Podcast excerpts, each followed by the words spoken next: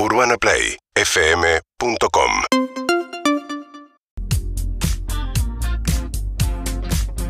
34 minutos pasaron de las 8 de la mañana, 15 grados 3 la temperatura. Hay un sol radiante en este sábado. Averido el fin de semana. No importa si estás trabajando, si estás recién levantado, si estás yendo a algún lugar. Lo importante es que sábado es sábado de la mañana y la energía ya es otra. La energía es diferente.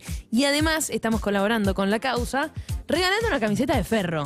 Así que, Mariana Almada, ¿cómo tienen que hacer para participar? Nosotros contamos la historia que esta camiseta la usó el capitán Gabriel Díaz en un partido donde se señor. lastima el hombro. Sí. Por eso hace el agujero en la remera La para poner Brown. el dedo y seguir jugando. Bueno, la consigna es cuál fue el rival Sí.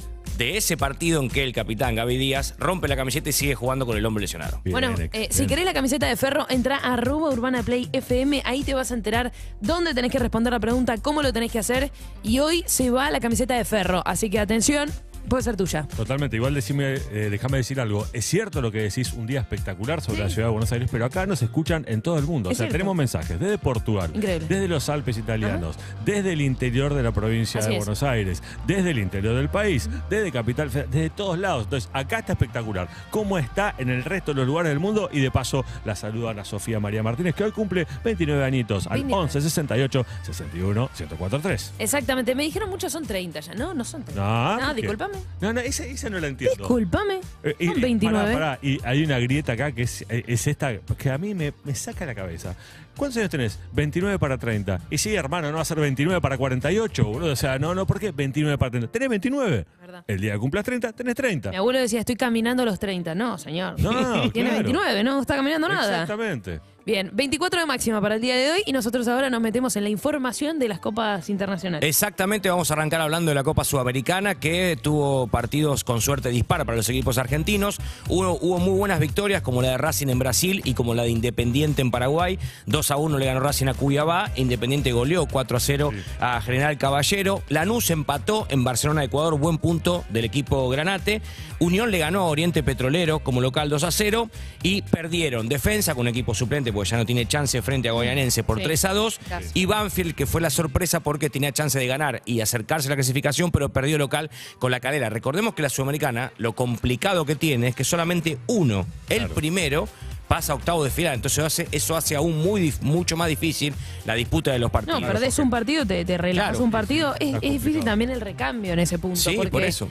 Es cierto que perdés un par de puntos y estás que fue lo que le pasó a Banfield. Banfield empezó la fecha eh, último en el grupo, pero a dos del primero. Claro. Y al perder, ahora está muy complicada la situación de. Banfield. Y recordemos que quienes avanzan, además del primero de cada uno de los grupos, es el tercero de los grupos de la Libertadores. que después se cruza en octavo de final. Exactamente. Exactamente. O sea, en Libertadores clasifica primero y segundo, a octavo de Tercero final, el tercero baja y se suma con los primeros de Sudamericana para los cuartos de final. En el grupo A, Lanús está puntero con grandes chances de clasificar. Recordemos que quedan dos fechas. En el B, Racing también está puntero con los mismos puntos que Melgar.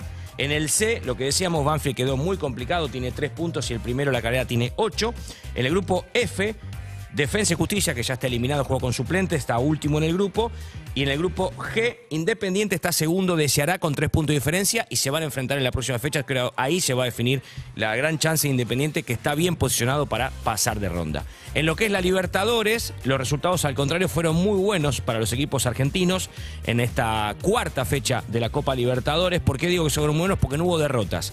Ganó eh, Estudiantes a Nacional, ganó Colón a Cerro Porteño, ganó Boca a Always Ready y empataron River en Fortaleza, Vélez en contra Red Bull Bragantino y Talleres local con Flamengo. O sea, no hubo derrota. Fue una buena fecha para los equipos argentinos y todos siguen con chances de clasificar. El que la tiene más complicada es eh, Vélez Arfiel porque está último en la zona.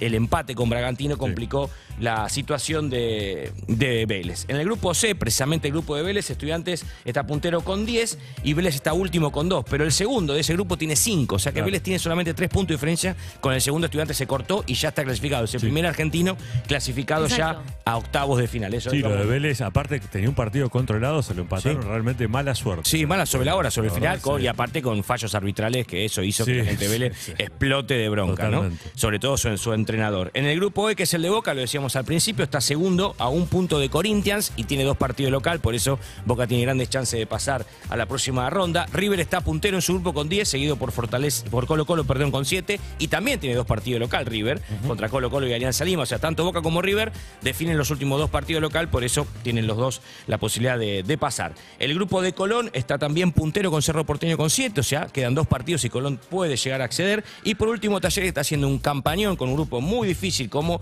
es el que tiene con Flamengo, con Católica y con Cristal. Está segundo a 3 de Claro. Flamengo, con quien se enfrentó el otro día y lo controla, la verdad, muy bien. Vos veías el equipo de Talleres, el equipo de Flamengo, las figuras que tienen No, los impresionante. Y así todo, Talleres está haciendo gran participación en, en su grupo. Lo hablamos varias veces acá, la diferencia que hay de jerarquía, de planteles y de de estrellas en el fútbol brasilero con respecto al argentino es realmente cada vez más amplia. Es que vos sabés, te voy a decir algo. ¿Sabés cuánto gana? ¿Cuál es la diferencia entre lo que gana Flamengo y No, no. Corinthians? Que son los dos que más plata reciben Por en Brasil con respecto a lo que más, más plata reciben de Argentina. ¿Cuánto? Siete veces más. Claro. Y además en un contexto, en el contexto en el que está Colo- eh, Talleres hoy, que no está encontrando su fútbol en la Claro. De la Liga Profesional le costó mucho, pero sin embargo en la Libertadores da batalla. Totalmente. Nos ponemos a relajar.